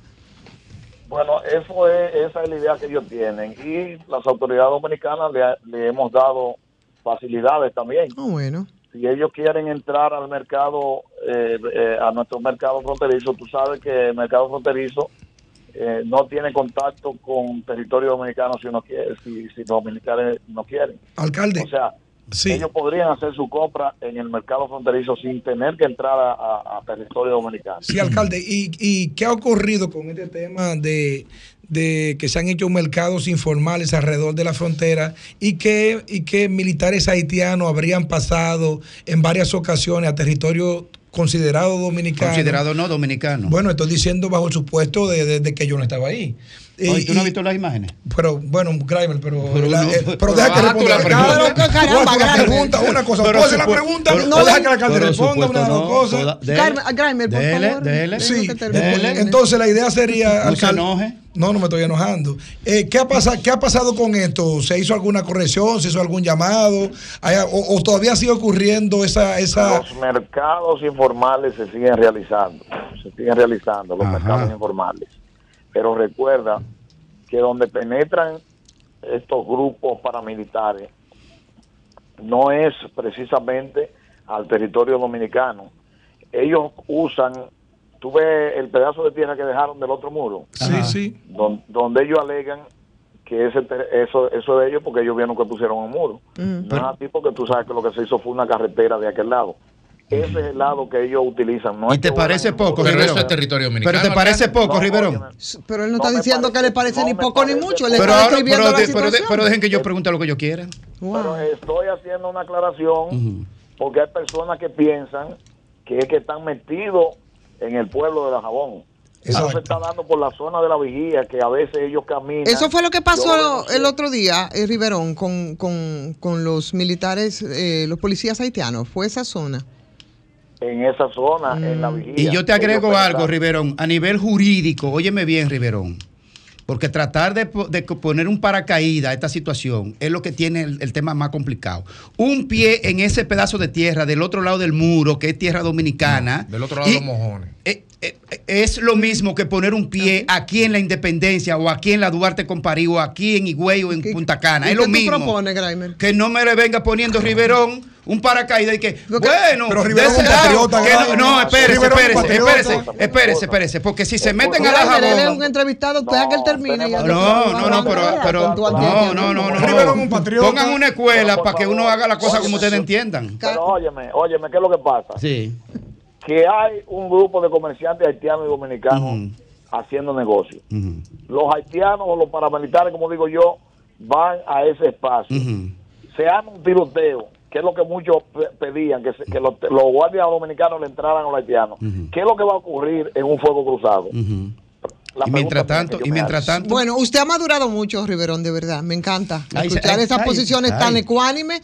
No, pero claro, porque tú, tú, Grimer, tú sabes que hay otro tipo de situaciones. Gracias, Riverón. De, de- de entrada nos alegra muchísimo que la situación esté tranquila, ¿no? Hasta este momento y esperamos que así se mantenga. Alejandro.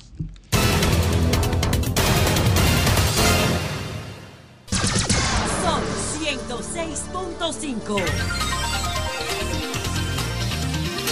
Diez minutos, señores, completan ya las 4 de la tarde en este jueves, un jueves eh, con las temperaturas que van de frito a frito. Y me parece que hasta el día 25, parece que vamos a tener un 24 Anoche, con yo, ano- temperaturas anoche yo agradables. dije, se sintió la brisita navideña, pero fue la brisita eh, natural, el doble. natural, no una brisita que tú sabes, no, no. Fue como un Yo- frito, sí, un frito, una cosita, como que Navidad. Bueno, pues están bastante agradables y vamos a aprovecharla porque la verdad que pasamos una fuerte temporada de calor y por supuesto también vamos a aprovechar para dar las buenas tardes de nuevo a nuestro querido Fafa Tavera. Buenas tardes. Gracias. La estrella del sol, como ustedes dicen. Entonces, su conversación, yo la observé con mucha atención, porque ustedes están abordando la reacción dominicana frente a las informaciones que se tienen ante el proceso de la frontera. Y yo quiero hacerle a ustedes una solicitud. Quiero que observen mi propuesta. Yo he estado diciendo que estamos viviendo un mundo de una posible trascendencia por el cambio, que hay un reordenamiento general en el universo y que ahora aquí en el país hay una conciencia que ustedes se refirieron a ella ahorita. El cambio parece, el transporte parece inmanejable, insuperable.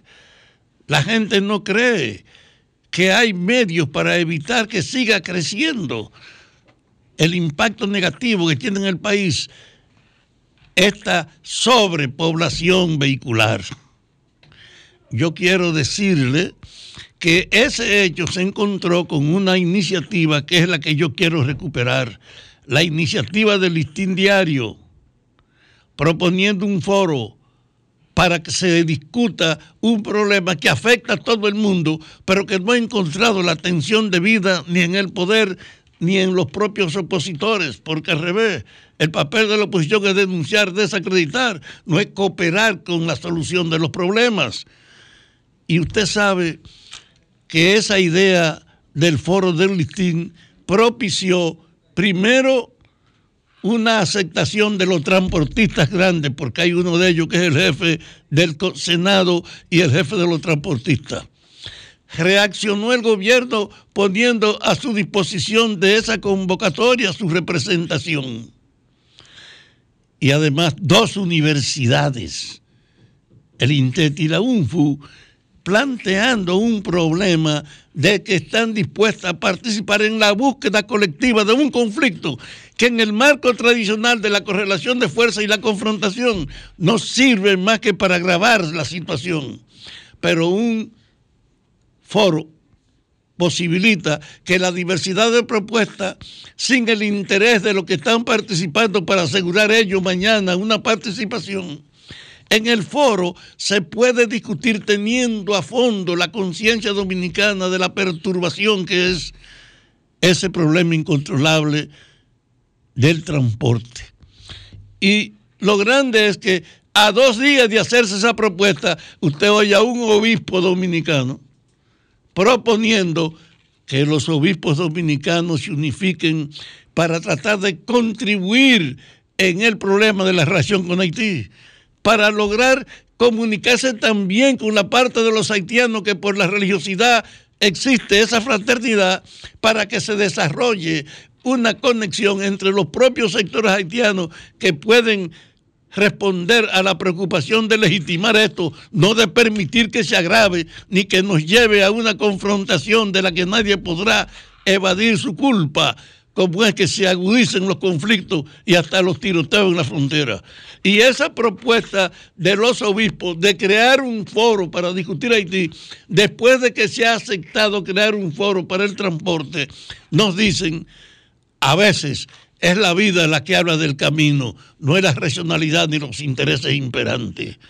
Porque esa propuesta de que este país tiene problemas que no es verdad que el gobierno lo puede resolver, ni la oposición tampoco, pero que sirven para justificar las diferencias, para aumentar la crítica, para seguir pegado en deficiencias que son acumulación histórica de este país. Y desde ese punto de vista, no es una voluntad para resolver los problemas, es simplemente una disposición de aprovecharlo cada quien a su manera. Ese hecho de el transporte y ahora los cura con relación a un problema como el de Haití, que es de interés nacional, te dice, la política es propiciar foros abiertos en los temas. Yo quiero verlo en recuperar la justicia, que no es un problema ni que, que se va a resolver con tres procuradores. Aquí hay que crear un foro para plantear la discusión de cómo hacer que la justicia sea creíble. Aquí hay que hacer un foro para la educación, porque está ahí, y hay que hacer un foro para la salud, porque la manera efectiva es de aprender de esa experiencia de la vida. Los foros crean un ambiente distinto a la simple discusión y confrontación. Y tal vez estamos frente al hecho de que el camino por lo que podemos enfrentar la herencia de los problemas dominicanos es ese, crear foros para los temas candentes que tenemos. Haití, el transporte, educación, salud, la justicia, son problemas que no pueden ser ignorados, que son graves y que no es fácil hacerlo desde la posición del Ejecutivo con una oposición en contra pura y simple.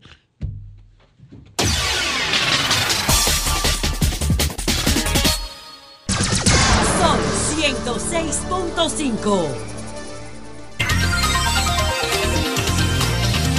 Bueno, señores, las 4 y 5 minutos, el tiempo va rápido, rapidísimo en esta tarde. ¿A quién es que tenemos en la línea, Feliz Lajara? Estamos haciendo contacto con Kelvin Faña. Kelvin Faña es el director del periódico El Pregonero, que es el periódico que hizo una denuncia eh, a propósito del tema que ha sido tendencia en los últimos días en las redes sociales, que le hizo una crítica a Bartolomé Pujals, quien es el director de la OCTI, ¿verdad? sobre, sobre un proceso de licitación que había hecho de urgencia o de emergencia y había cuestionado y Bartolomé pues le había hecho algún tipo de intimación o de intimidación al periodista, ambas cosas, y la clase periodística se ha volcado en favor de, de Kelvin Faña, al mismo tiempo que también defendiendo el derecho a la libre expresión. Ya, ya lo tenemos a Kelvin, Ya, ya. está aquí en la línea. Ah, bueno, pues ahí está. Kelvin, buenas tardes. Kelvin, buenas tardes. Sí, buenas tardes, ¿me, escu- me escuchan? Sí, te escuchamos. Muy bien, adelante, Kelvin. ¿Qué es lo que ha ocurrido?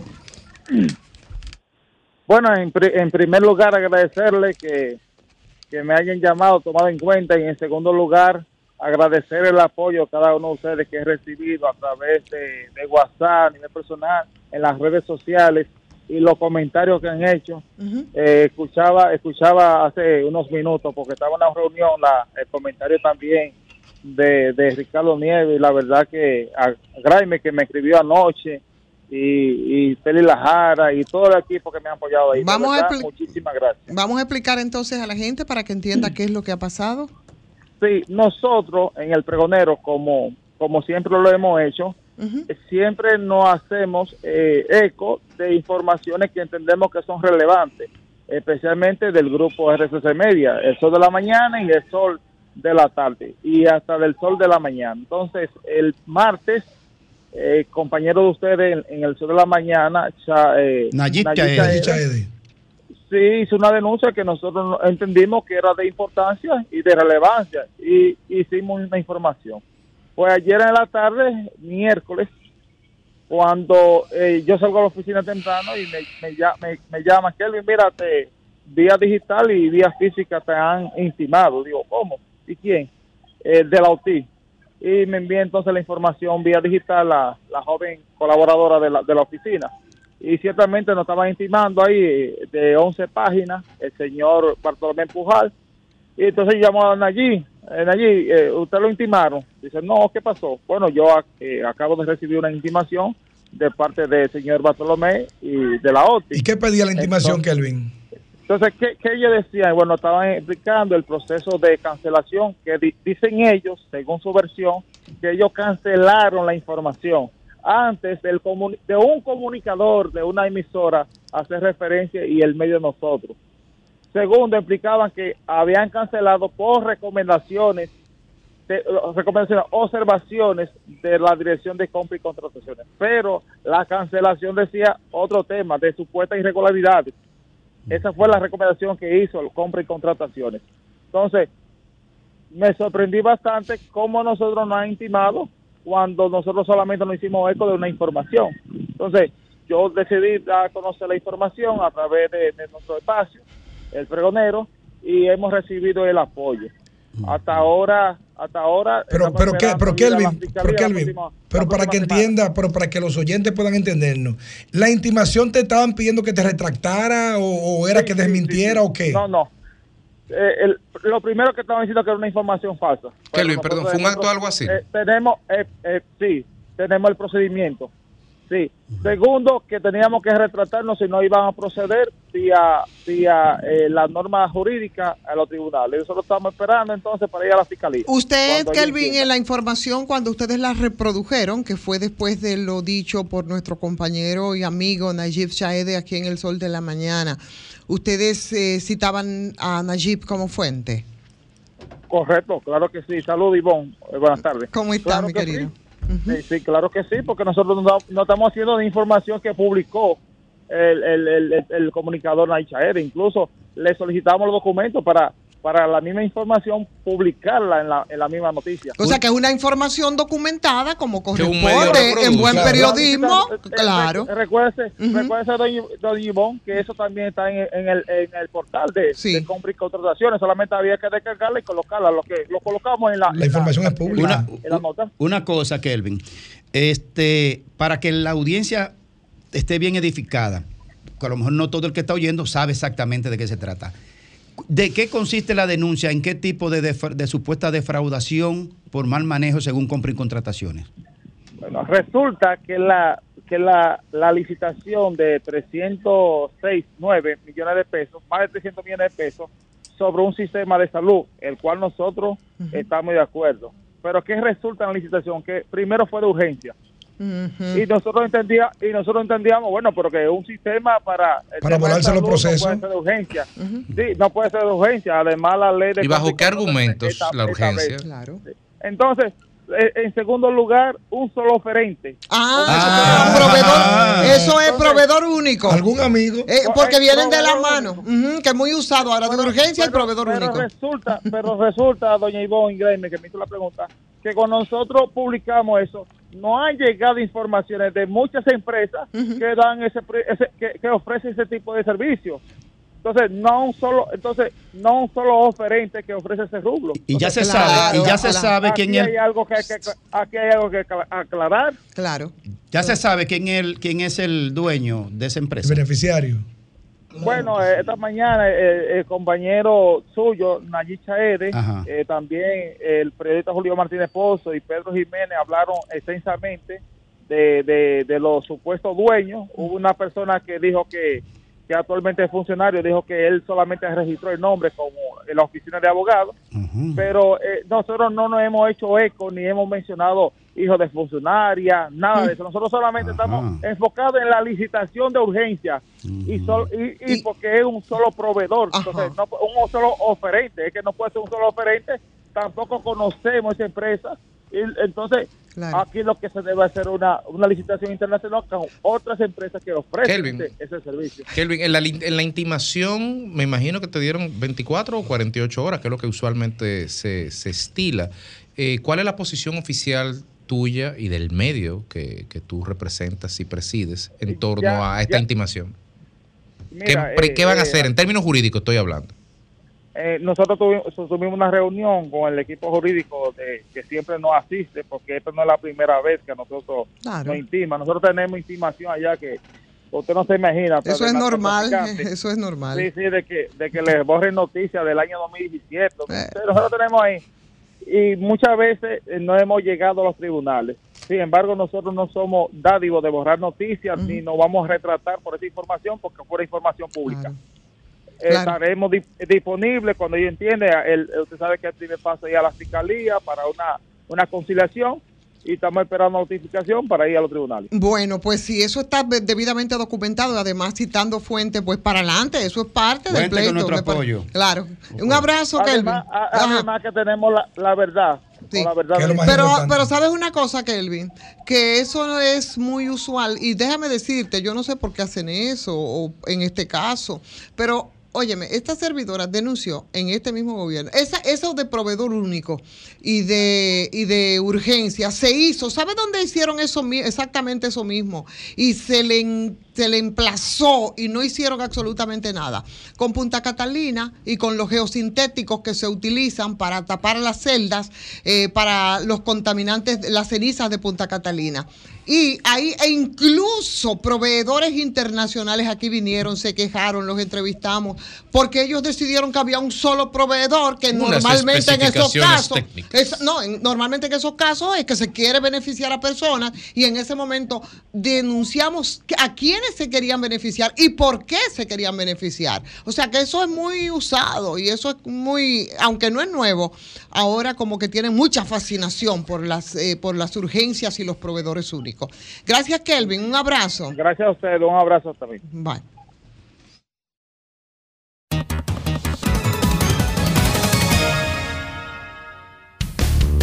El sol de la tarde. El sol de la tarde.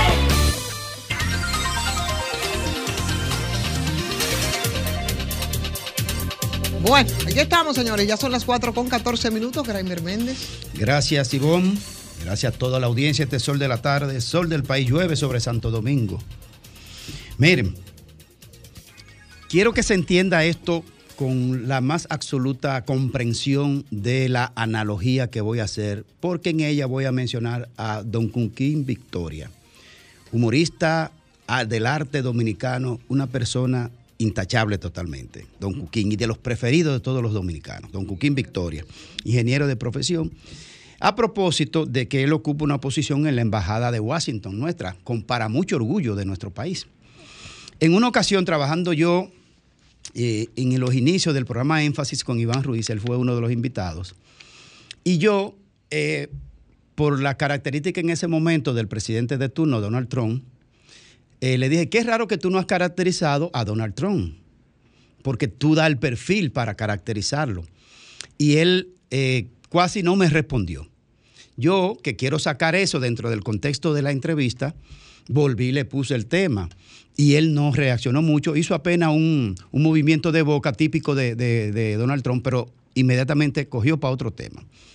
Yo pensé que es raro porque Cuquín Victoria es tan, tan, tan perfeccionista y tan bueno en lo que hace que no quiso entrar en eso. Pero después fue que yo entendí. Después fue que yo entendí, y esto lo quiero ligar a participación ciudadana. ¿Dónde está la analogía? Bueno, que poco tiempo después, don Cuquín Victoria, bien hecho por el país, lo designó en una función dentro de la Embajada de Washington. ¿Qué hizo Cuquín Victoria cuando yo le planteé eso? Ser prudente, moderado, inteligente, táctico. Porque si él tiene un proceso de que él sabía que iba a ser designado, no se iba a poner a estar inventando con el presidente del país, donde él va a ser funcionario importante en la embajada más importante, ¿verdad? Él fue inteligente y prudente. ¿Dónde, dónde hace esquina esto con participación ciudadana? O que extrañamente en los últimos tiempos hemos visto que participación ciudadana prácticamente no se refiere a los actos de corrupción de este gobierno, a las denuncias de actos de corrupción de este gobierno. Y uno dice, pero qué raro porque participación ciudadana siempre ha sido bastante beligerante. De hecho, una de las cosas que más ayudó al partido actual de gobierno eran las denuncias permanentes de- correctamente hechas por participación ciudadana respecto de los actos de corrupción que debilitan la democracia, que es el papel para lo que surgió participación ciudadana. Y entonces, ¿cómo yo combino esta, esta ausencia de beligerancia de participación ciudadana en los últimos tiempos con relación a los actos de corrupción? A que no quería pelearse con lo que tiene que ver con la decisión política del PRM de Luis Abinader para designar los nuevos miembros del Tribunal Constitucional. Y como ellos tenían una miembro de miembra dentro de su propuesta para integrar como poder fáctico que lo es participación ciudadana dentro del constitucional, a sabienda que lo que se estaba armando era una maniobra de carácter político partidaria y comenzando precisamente por el presidente del Tribunal Constitucional que acaban de designar.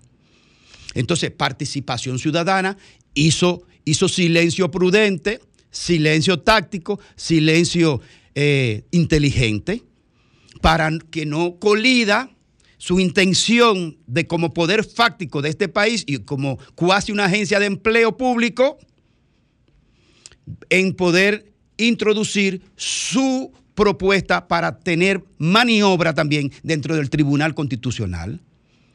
Por eso, cuando uno ve una acción, ve el comportamiento y luego ve los resultados, te decía que ellos estaban maniobrando tácticamente para no entorpecer sus pretensiones como lo lograron. ¿Es mala la propuesta que va a representar a participación ciudadana dentro del constitucional? No lo creo. No creo que sea una mala profesional, ni que sea una profesional de malas intenciones, ni de, esca- de escarbar cuestiones espurias. No, no lo creo. Pero sí creo que es un acto de manipulación pública, decir una cosa para o callar otras para entonces conseguir propósitos de orden institucional, político. Entonces, participación ciudadana, la, la que fuera el book insignia de la transparencia en los procesos electorales, del fortalecimiento de la democracia institucional de los partidos políticos y de la transparencia en lo que tiene que ver con la acción de la administración pública, está llegando a unos niveles que podríamos decir, para mí, decepcionante, Alejandro.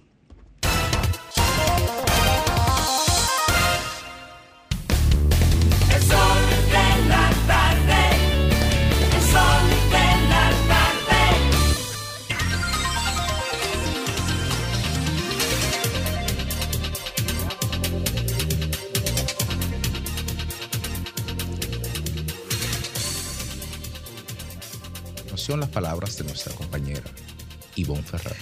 Gracias, Federico. Saludos a esta República Dominicana desde esta tribuna que es el sol de la tarde. Es el sol del país, definitivamente. Parece que se está apostando también a la desmemoria con todo el tema ese de la selección de los jueces del Tribunal Constitucional. Sí, parece que hay muchos lapsus, ¿no? Eh, que se han producido. Yo no soy abogada, eh, pero he escuchado a muchos consultos o a la comunidad jurídica hacer referencia a la selección de, de los jueces del Tribunal Constitucional, una de las altas cortes. Y esa comunidad jurídica, empezando por el propio Milton Rey Guevara, que es el presidente saliente del, Tribunal Constitucional, dentro de las ponderaciones a- que ha hecho ha sido bastante positiva. Ayer escuchaba a Tulio, eh, el de Finjus, eh, Servio Tulio. Eh, también he escuchado a otras personas vinculadas a esa comunidad y las ponderaciones han sido buenas. Pero parece que en el caso de los políticos y el juego que siempre se implementa en estos casos y que pocas veces están a la altura de las circunstancias, en muchos casos, han rechazado la decisión y no pocos lo han hecho. Y eso no es extraño en un país como, como el nuestro. Lo han hecho con argumentos que no tienen nada que ver con lo puramente jurídico. Los políticos que, por supuesto, permanentemente viven juzgando porque han, sobre todo los que han ejercido el poder y con frecuencia, bueno, pues eh, se olvidan, ¿no? En los techos de cristal en los que han estado exhibiéndose desde el poder eh, y en esos mismos cargos, esa comunidad política, con las consecuencias desagradables que eso puede implicar cuando se juega un poco a la desmemoria. Y quiero referirme específicamente al candidato del Partido de la Liberación Dominicana, Abel eh, Martínez. que parece que eh, todo lo que sale de sus tripas, Abel Martínez lo, lo coloca hacia afuera y así fue la referencia que yo pienso hizo en el día de ayer respecto al tema con unas declaraciones públicas opinando sobre la selección de los nuevos jueces, de los nuevos integrantes de, de esta alta corte, eh, aplicando la técnica de disfrazar, por supuesto, a incondicionales del partidarismo para llevarlos a las altas cortes, que eh, en este caso es el Tribunal eh, Constitucional, y hablaba de que se había colocado un PRMista disfrazado, así decía, así se refería Abel Martínez, y tal vez él y ahí es donde yo pienso que se juega un poco a la desmemoria, muy usual en los políticos del patio. Eh, tal vez nos recuerda el señor eh, Abel Martínez, candidato del PLD, que esa técnica que él utilizó precisamente para hacer una referencia a la, selección de los jueces del Tribunal Constitucional, eh, tiene un maestro, ¿no? Que es parte de la cultura política dominicana. Y ese maestro se llama precisamente Leonel Fernández Reina, que aun cuando ahora separado, durante mucho tiempo fue su compañero de partido y de gobierno. Pero parece que esa selectividad en recordar y hacer comparaciones en muchos casos, bueno, pues no alcanza o no le alcanza en este caso al, al señor Abel Martínez eh, con este caso tan reciente. ¿eh? El del presidente, por ejemplo, de la Suprema Corte de Justicia, yo creo que sin mirar al pasado, como dice Fafa, quien se llama Luis Henry Molina, a quien el presidente Danilo Medina sacó del Comité Central del Partido de la Liberación Dominicana para llevarlo precisamente como presidente de esa alta corte, sin pasar, señores, sin cumplir con los requisitos y sin antes haber sido juez de absolutamente nada. Pero yo creo que vale la pena eh, tratar de, que, de hacer entender que las simpatías o las filiaciones partidarias de un juez no necesariamente tienen que impedir que hagan una, una, una labor buena. Yo creo que para eso el propio Milton Ray Guevara, de los que todos conocemos sus vínculos en políticos partidarios y de quien ahora nadie, absolutamente nadie cuestiona la labor, yo creo que quedó demostrado con el, con el juez eh, Ray Guevara. Y yo creo que hay que reconocerlo. Definitivamente hay que reconocerlo con el presidente de la Suprema Corte. Y si la comunidad jurídica considera, en este caso, eh, como decía al principio y como he escuchado a muchas personas vinculadas a, a- a esta comunidad, que los hombres y las mujeres que fueron escogidos eh, esta semana tienen las condiciones morales, tienen las condiciones profesionales que son necesarias para hacer un trabajo, el trabajo que la sociedad dominicana espera y necesita que se haga. Entonces yo creo que en este caso las necesidades salen sobrando.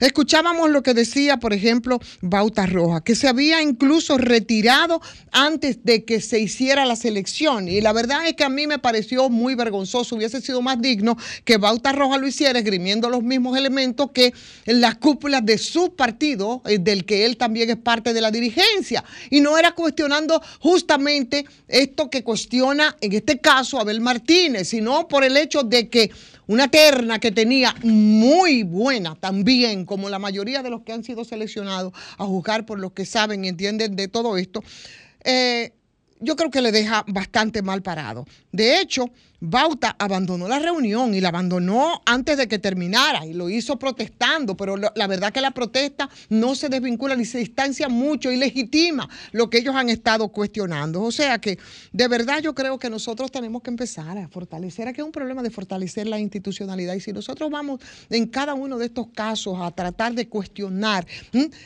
Y con esos cuestionamientos, yo creo que no ayudamos precisamente a que nosotros nos fortalezcamos eh, eh, institucionalmente, sobre todo frente a esto que yo creo que es importante, que son las altas cortes y sobre todo de un poder tan importante como es el poder judicial. Pero es así, los políticos, como siempre, apostando a la desmemoria.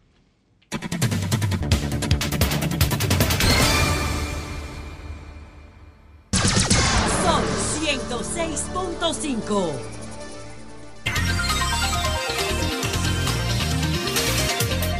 Bueno, señores, aquí estamos. Ya son las 4 con 30 y cuánto, 33 minutos. Mira, eh, rápidamente, Federico, en 2010 aquí se dio un- una, una situación. Yo recuerdo porque lo publicamos a través de un periódico digital que hacía, llamaba Quitella Digital.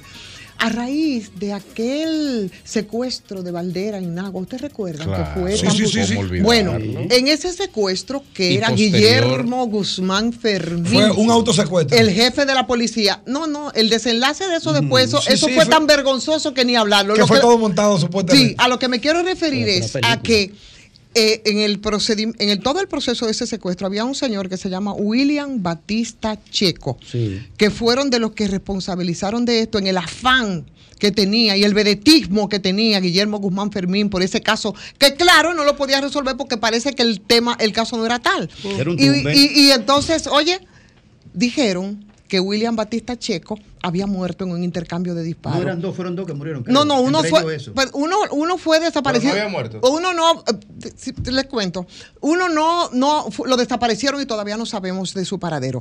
William Batista Checo, ellos dijeron, y ahí están las publicaciones, que había mu- muerto en un intercambio de disparos y nosotros le publicamos en Quiqueya Digital a William Batista Checo, esposado. Y cuando era dirigido a la policía con las esposas puestas en un Se vehículo se policial, señor, óyeme, ni reaccionaron. Y ahí nos dimos cuenta esas ejecuciones extrajudiciales que hace la policía a veces para tapar las ineptitudes para resolver algunos casos. Y eso, la referencia, Gray, por lo que tú decías de lo que ocurrió recientemente en Bellajuana. Anoche frente a Sanville ejecutaron al tal La Plumita y a Peluca. Ambos individuos que tenían prontuario desde el 2016 y 2017 en una banda de ejecuciones de sicariato. Uno fugado. ¿Eh? Uno fugado. Sí, bueno, el tema es que Plumita, Plumita era que llevaban Sí. en estos días. Pero ese fue el que se fugó por ahí por, Por San Pedro. Por San Pedro. Eh, iba siendo llevado de Santo Domingo para San Pedro a la De la jurisdicción. Victoria a San Pedro. Y, y cuando hicieron el expertise del supuesto ataque al vehículo en el que ellos iban, todos los disparos y toda la cosa, y donde estaban colocados los que iban dentro del vehículo, que eran varios, varias personas, varios detenidos más, dijo el expertise policial de ese momento, que evidentemente ese vehículo fue tiroteado después que sacaron los presos, para simular de que los ocupantes, los, los ejecutores, eh, em, eh, acribillaron ese vehículo. Me recuerda lo de Hacienda María. Bueno, el tema es que la policía evidentemente no tiene capacidad de apresar a nadie de ninguna manera, porque estos dos individuos andaban muy campantes y anoche parece que, parece no, lo interceptaron por alguna vía, algún servicio de inteligencia y simplemente fueron a ejecutarlo. ¿Por qué? Analizando nosotros y conociendo nosotros el monstruo por dentro. Bueno, porque evidentemente en ese proceso hubo involucrados agentes policiales. O sea, agentes policiales dentro del sistema para permitir ¿Agentes la fuga. policiales o cómplices? Cómplices policiales. Esa Exacto. forma que tiene la policía con las ejecuciones extrajudiciales para resolver y para tapar sus ineptitudes, Alejandro. O sus complicidades. Exacto. Buen provecho, Faf. El sol de la tarde. Sol 106.5.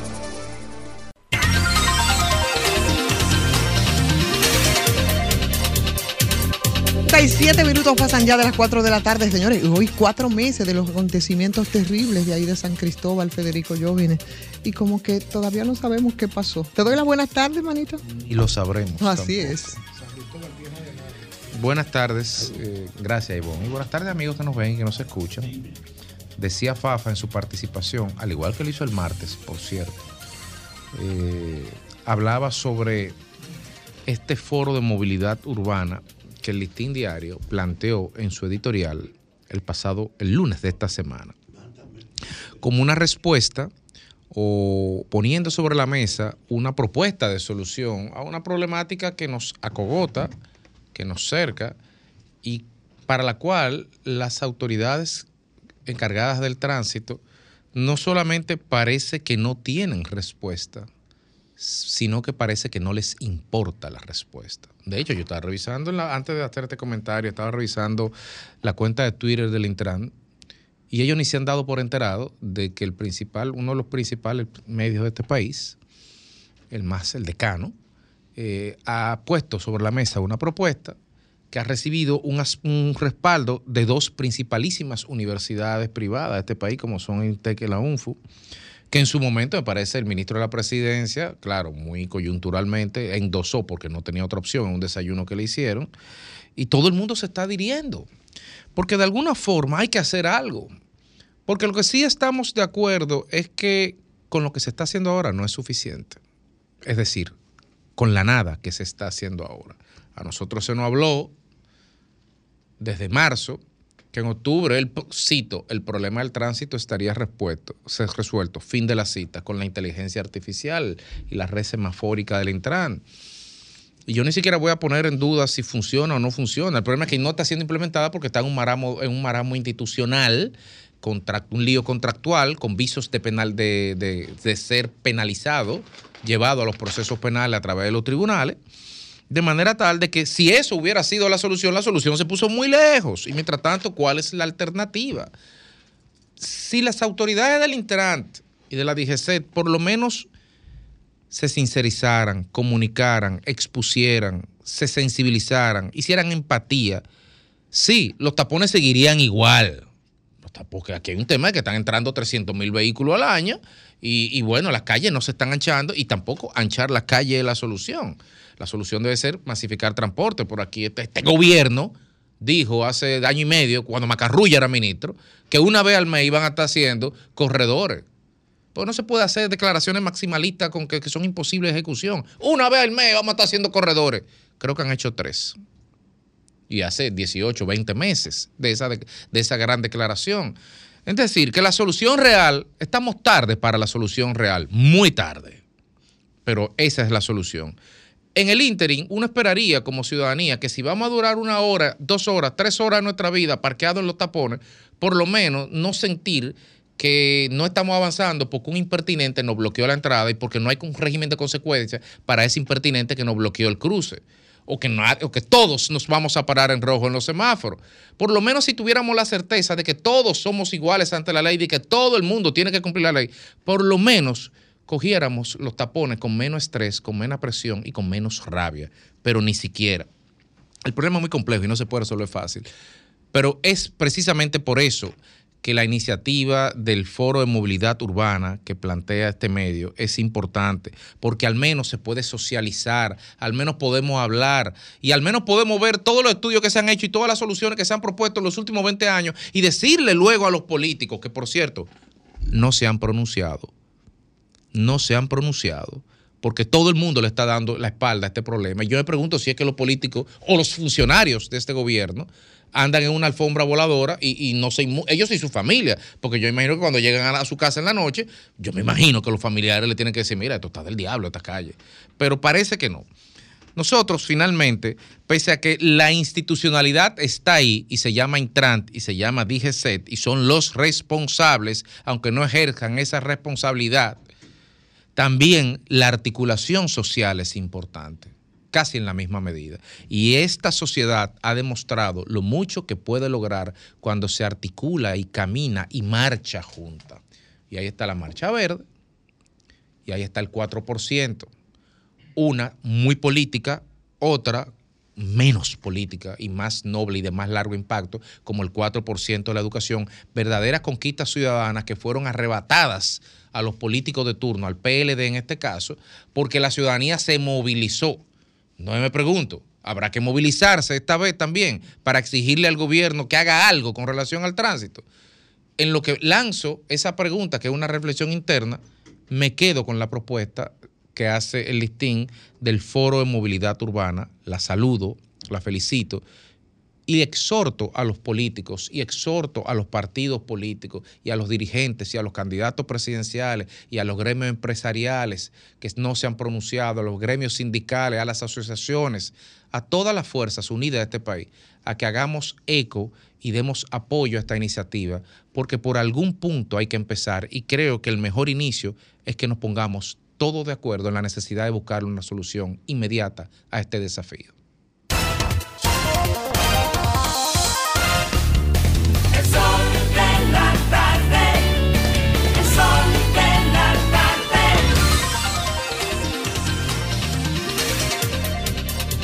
Bueno, señores, aquí estamos en el tramo final 16 minutos para que sean las 5 de la tarde. El Centro de Operaciones de Emergencia COE declaró en alerta a seis provincias del país, eso por posibles inundaciones eh, repentinas o urbanas por la incidencia de una vaguada. Ahí están las hermanas Mirabal Duarte Payat, Puerto Plata Samaná, María Trinidad Sánchez. ¿Y la capital? y eh, no, no está la capital. Pero el COE tomó la decisión porque hay un- por el informe de la ONAMED que establece que las condiciones del tiempo sobre el país van a pasar, estarán eh, dominadas por una vaguada en altura, así como el constante ingreso de campos nubosos por la parte norte. modo, aunque la capital no esté señalada, como está demostrado que la capital hasta con 20 minutos se inunda, por favor, a las autoridades, hay una vaguada, comiencen a tomar medidas de prevención, aunque no caiga un chirinín de agua, hagan la- la- las diligencias, informen a la población, hagan jornadas, porque es que eh, esto es un problema. La gente siente miedo cuando va a llover aquí, en la capital. Así, es- así es, sí, porque tenemos problemas que arrastramos desde hace mucho tiempo. Pero de momento, bueno, vamos a priorizar las provincias que nos señala eh, en estos momentos la, el COE, ¿no? Y nada, a disfrutar mientras tanto de este fresquecito que tenemos, además del rescate, que es información también de esta tarde, de seis que naufragaron eh, al norte de República Dominicana, de nuevo. Rumbo a Turco Secay. La guardia costera de Estados Unidos. Seis personas fueron rescatadas, iban a bordo de una embarcación que naufragó a unas 30 millas. ¿sí? a 48 kilómetros. Así es que así están las cosas, mi querido Félix Lajara. Decíamos ahorita que hoy se cumplen cuatro meses ya de esos acontecimientos terribles de ahí de, de San Cristóbal. Todavía no sabemos nada, no nos han dicho nada y como dice Federico, probablemente nunca se envuelto en una nebulosa de, de, de, de- de opacidad. Una conveniente. De, de, de, de- de falta de respeto a, a las vidas perdidas, a las Hablando familiares. turno, creo que lo- a las vidas familiares. Mientras- Pero sigue hablando, que del, está hablando de algo que me duele. Ministerio Público. Sí, Mientras ¿Eh? tanto, no, se puede olvidar, y aunque no digan nunca las razones, son las familias que fueron afectadas. otros que- 38 muertos. y otros que han quedado. Oficiales. Oficiales. Otras 12 personas que aún no han aparecido. Y las Hablando personas. de 50 personas. Así, hermano. Y las que, han, las que están incapacitadas. O sea, Los incapacitados, lesionados, mutilados. lesionados, mutilados, porque esos no te los cuentan, pero esos son unas son, eso es un problema. Ni un solo es preso, ni un solo responsable. Nada, nada. Ni siquiera un informe, ni, siquiera nada, señores. Y es que usted piensa. Y el que- informe especial que, se, que pidió el presidente de. El que ¿a- a- entregaron- a el que entregaron los bomberos. Ah, no, no, no, no. Era el J2, creo que fue. ¿a El qué? J2. El Exacto, J2. sí, el El del eso, J2. eso nunca se entregó ese informe. No, entonces. nunca se entregó, Y el nunca supe- presidente silencio absoluto con esa, con esa desgracia Oh, humana en San señor, Cristóbal. pero qué barbaridad. Bueno, Feliz Lajara, déjame darte las buenas tardes de nuevo. Muchísimas gracias, Ivonne. Señores, yo tengo una preocupación que yo sé que es la preocupación por lo menos del 70-80% de los capitaleños sin hacer una investigación científica. Estoy dispuesto a correr el riesgo. Y es el problema de los tapones en la capital. Señores, esto es un desastre bueno, la provincia, la provincia completa, la provincia de Santo Domingo, que ahí podríamos incluir inclusive hasta San Cristóbal también, que es un desastre también con el tema del tránsito. Pero me voy a enfocar en la capital, porque lo de la capital ya es un tema que no resiste más análisis, que no resiste más comentario, que ya no resiste, porque es que eh, tú tienes una reunión en- y, y tú estás, y tú estás a un kilómetro o tú estás a 800 metros. Y si usted pensó que por estar a 800 metros del lugar a donde usted va, puede salir por lo menos 15, 20 minutos o media hora antes, usted cree que va a llegar, usted se equivocó, porque esta ciudad es un caos. Y me sorprende mucho porque como todo en este país se lleva al plano político y la discusión, entonces si tú le dices que los tapones son insostenibles, que la gente dura dos y tres horas en un tapón, que pierden dos horas de su vida, que gastan el combustible y que prácticamente es una desgracia salir. a- miren, una gente que no tenga paciencia ni tolerancia no puede salir a, a las calles ni en hora pico ni en horas no pico, porque antes tú decías, bueno, uno sabe que hay hora pico, dos de la tarde, los colegios, ocho de la mañana, ya cinco de la tarde, no, no, aquí ya no hay hora pico. Aquí todo el problema que tiene la movilidad en la capital es un desastre y es terrible. Pero le decía que como aquí todo se lleva al plano político, cuando uno hace este tipo de comentarios, dice, bueno, pero el PLD estuvo en el gobierno 20 años, 30 años y no resolvió el problema del tránsito al final el tema no es quién resolvió o quién no resolvió el problema del tránsito, porque yo creo que temas como tránsito, temas como educación, temas como salud, tienen que ser temas ejes centrales de todo gobierno y tienen que seguir incrementando la cuota para que el tema pueda solucionarse. Por ejemplo, los elevados hechos en su momento fueron una solución vial. El metro o el sistema de metro en su momento fueron una solución vial también para la capital.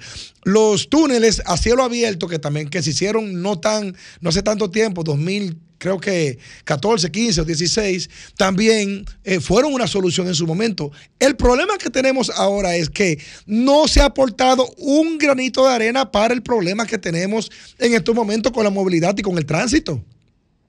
Parecería como, como, como si el caos él ganó la competencia y que cualquier persona, ah, señores, pero aquí hay problemas hasta con una ambulancia, con una ambulancia para poder pasar porque ni paso le dan prácticamente porque la gente está asqueada, impotente. La gente está estresada. ¿Y por qué está estresada? Porque no hay ningún tipo de solución. Bueno, desde el ayuntamiento se comenzaron con Hugo Veras, recuerdo, Hugo Veras, que luego fue al Intran, pero ya ustedes saben lo que pasó. Comenzaron con el tema de los pares viales para ver cómo ponían una ruta que baja y otra que sube, o, o- ir reorientando las rutas para ver cómo se puede hacer un mejor flujo de movilidad en toda, en toda la ciudad. Pero eso se quedó en el aire.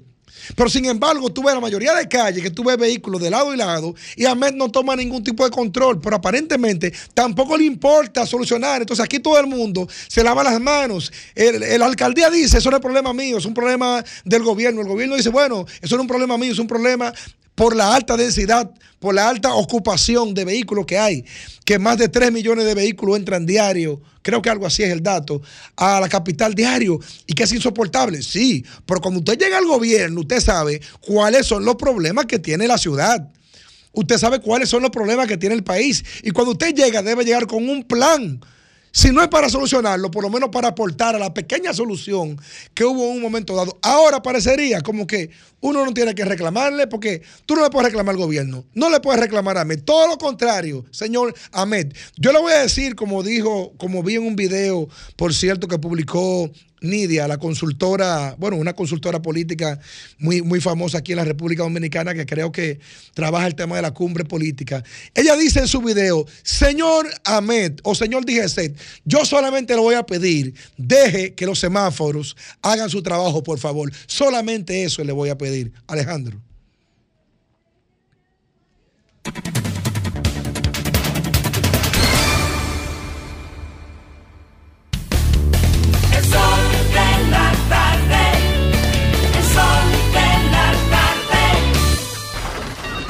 Comunícate 809-540-1065.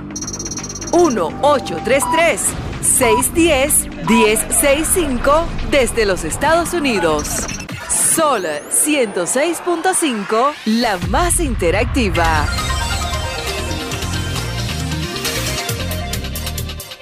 Cuatro y 53 minutos de la tarde, casi al cierre, pero tenemos minutos para unas llamadas.